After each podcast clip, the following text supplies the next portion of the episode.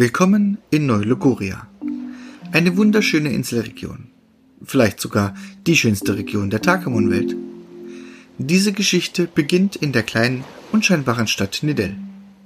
Kinder von Neu-Logoria reisen im Alter von 15 Jahren, wenn sie sich entschlossen haben, Takamon-Trainer zu werden, eben in dieses kleine Städtchen, um sich ihr erstes Takamon zu holen. Denn Nidell ist darauf spezialisiert, Star-Takamon zu züchten. Wer seine Reise mit einem Takamon aus Nidell beginnt, nimmt mit hoher Wahrscheinlichkeit irgendwann an der Neu-Logoria Meisterschaft teil. Diese findet alle drei Jahre statt und ist das Ereignis für die Trainer aus Neu-Logoria. Und nicht nur für diese. Mittlerweile kommen Trainer aus allen möglichen Regionen nach Neu-Logoria, um sich mit den anderen zu messen. Aber soweit sind wir noch lange nicht.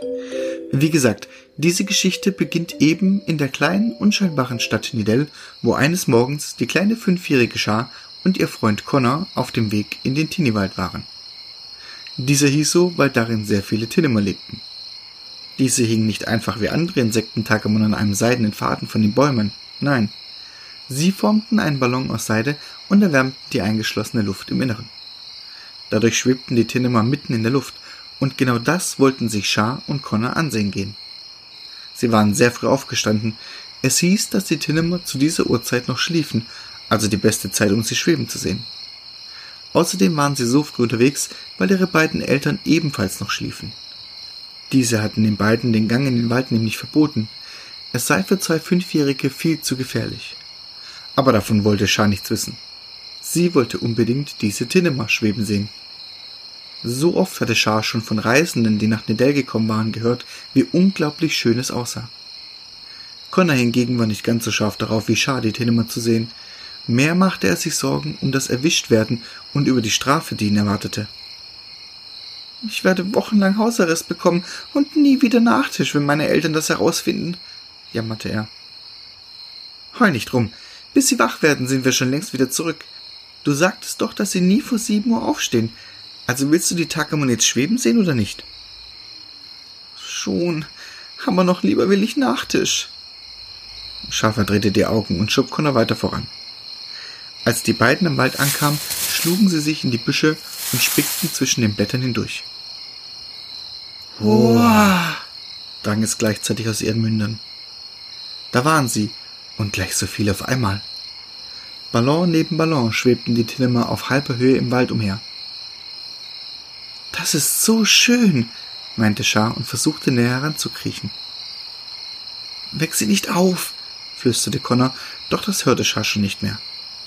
Sie hatte ein Tinema entdeckt, welches anders aussah als die anderen.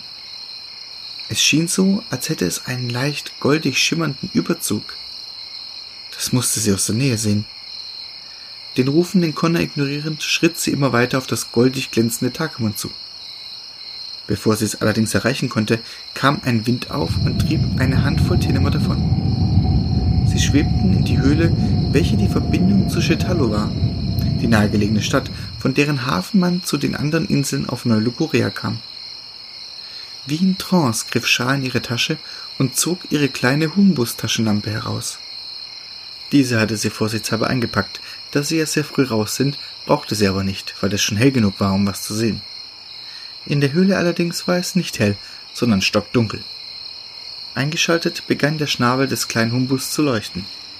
An den Vögeln vor sich haltend betrat Schar die Höhle. Wo ist denn dieses Tenema jetzt? murmelte sie und sah sich hektisch um. Es war verschwunden oder versteckte sich gut im Dunkeln der Höhle. Als sie hinter sich sah, bemerkte sie, dass sie den Eingang nicht mehr sah. Um sie herum war alles dunkel. Mit ihrer Humbus-Taschenlampe leuchtete sie weiter um sich, bis der Schein der Lampe ein an der Wand hängendes Mandikor erfasste. Es gab ein böses Zischen von sich, was Schad zu Tode erschreckte und nach hinten schrecken ließ. Die Wand, gegen die sie stieß, war allerdings nicht hart, sondern merkwürdig weich. Langsam und zitternd drehte sie sich um und sah in das Gesicht eines Parakordes. Wildes Geklacke schlug Schein entgegen und sie rannte, Weinend und schreiend rannte sie einfach davon und verlor dabei sogar ihre Lampe. Immer wieder fiel sie hin, schlug sich Hände und Knie auf, bis sie irgendwann liegen blieb, sich zusammenrollte und nach ihren Eltern schrie.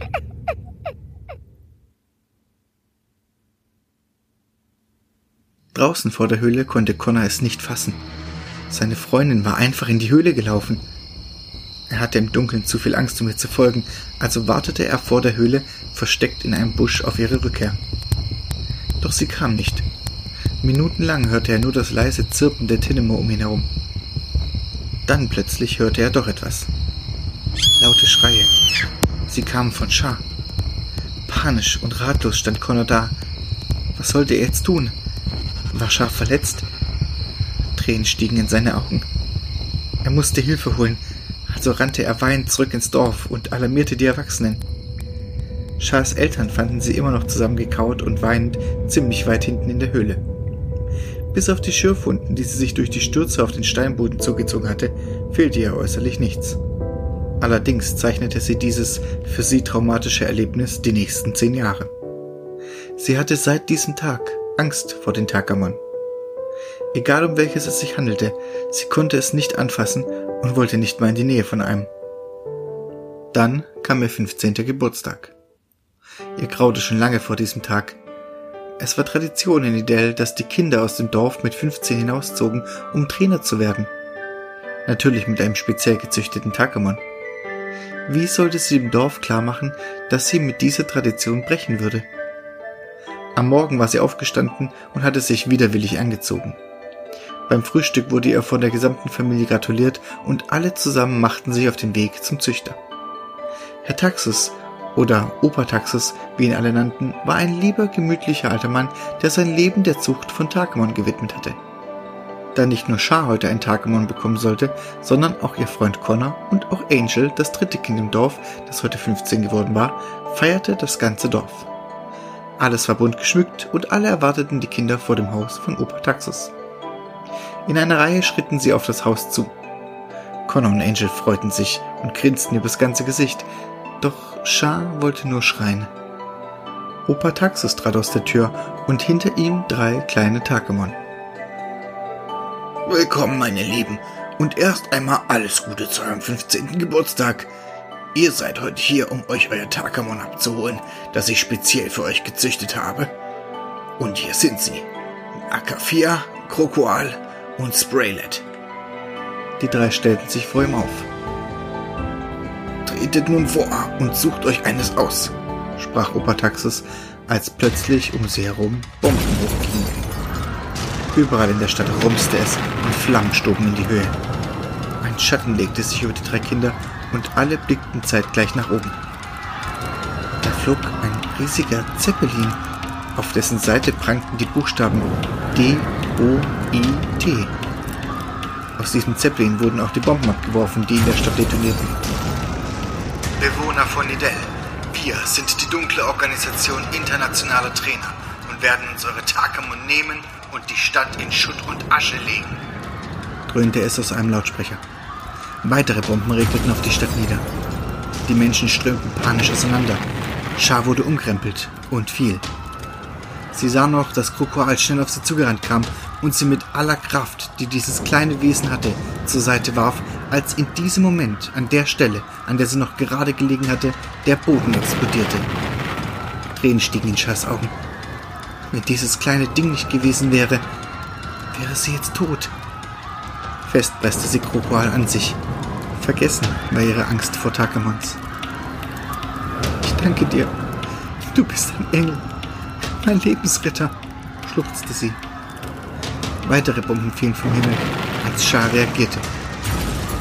Los, Kokoal, setz Deckel ein, rief sie und direkt setzte sich das Takamon in Bewegung. Angeheizt durch seine Fähigkeit Lodern, welche in kritischen Situationen automatisch einsprang, katapultierte sich Krokoal in die Luft, direkt auf die Bomben zu. Mit voller Wucht traf es eine der Kugeln und warf sie hoch in die Luft, zurück zum Luftschiff. Um Schar herum explodierte es. Zwei, drei Krater bildeten sich. Dann traf die zurückgeworfene Bombe das Luftschiff, riss ein riesiges Loch in die Hülle des Zeppelins. Die austretende Luft trieb das Luftschiff hinweg aufs offene Meer, es schließlich in eben dieses stürzte. Die Bewohner fassten sich wieder und löschten mit rasanter Geschwindigkeit die Feuer. Wie durch ein Wunder wurde niemand verletzt. Nur die Gebäude hatten etwas abbekommen, aber auch das war schnell wieder repariert. Die drei neuen Trainer trafen sich wieder mit Opa Taxus vor dessen Haus. Trotz des Zwischenfalls will ich euch eure Takamon übergeben. Schar, welches du bekommst, ist wohl schon klar. Es hat dich ja selbst ausgesucht. Connor und Angel, ihr habt doch die Wahl zwischen Akafia und Spraylet. Connor entschied sich für Akafia, da dieses Takamon etwas schüchterner war, genau wie er. Spraylet war das Aufgewecktere, voller Tatendrang, genau wie Angel. Lasst uns unsere Takamon stark werden und uns in der Neulogoria Meisterschaft wieder treffen, sagte Angel und hob seine flache Hand in die Mitte. Klar werden wir das und natürlich auch gewinnen, meinte Connor und legte seine Hand auf die von Angel. Char lächelte. Mit meinem Krokoal werde ich die beste Trainerin aller Zeiten, grinste sie und legte ebenfalls ihre Hand in die Mitte. So starteten alle drei ihr neues Leben als zukünftige Elite-Trainer.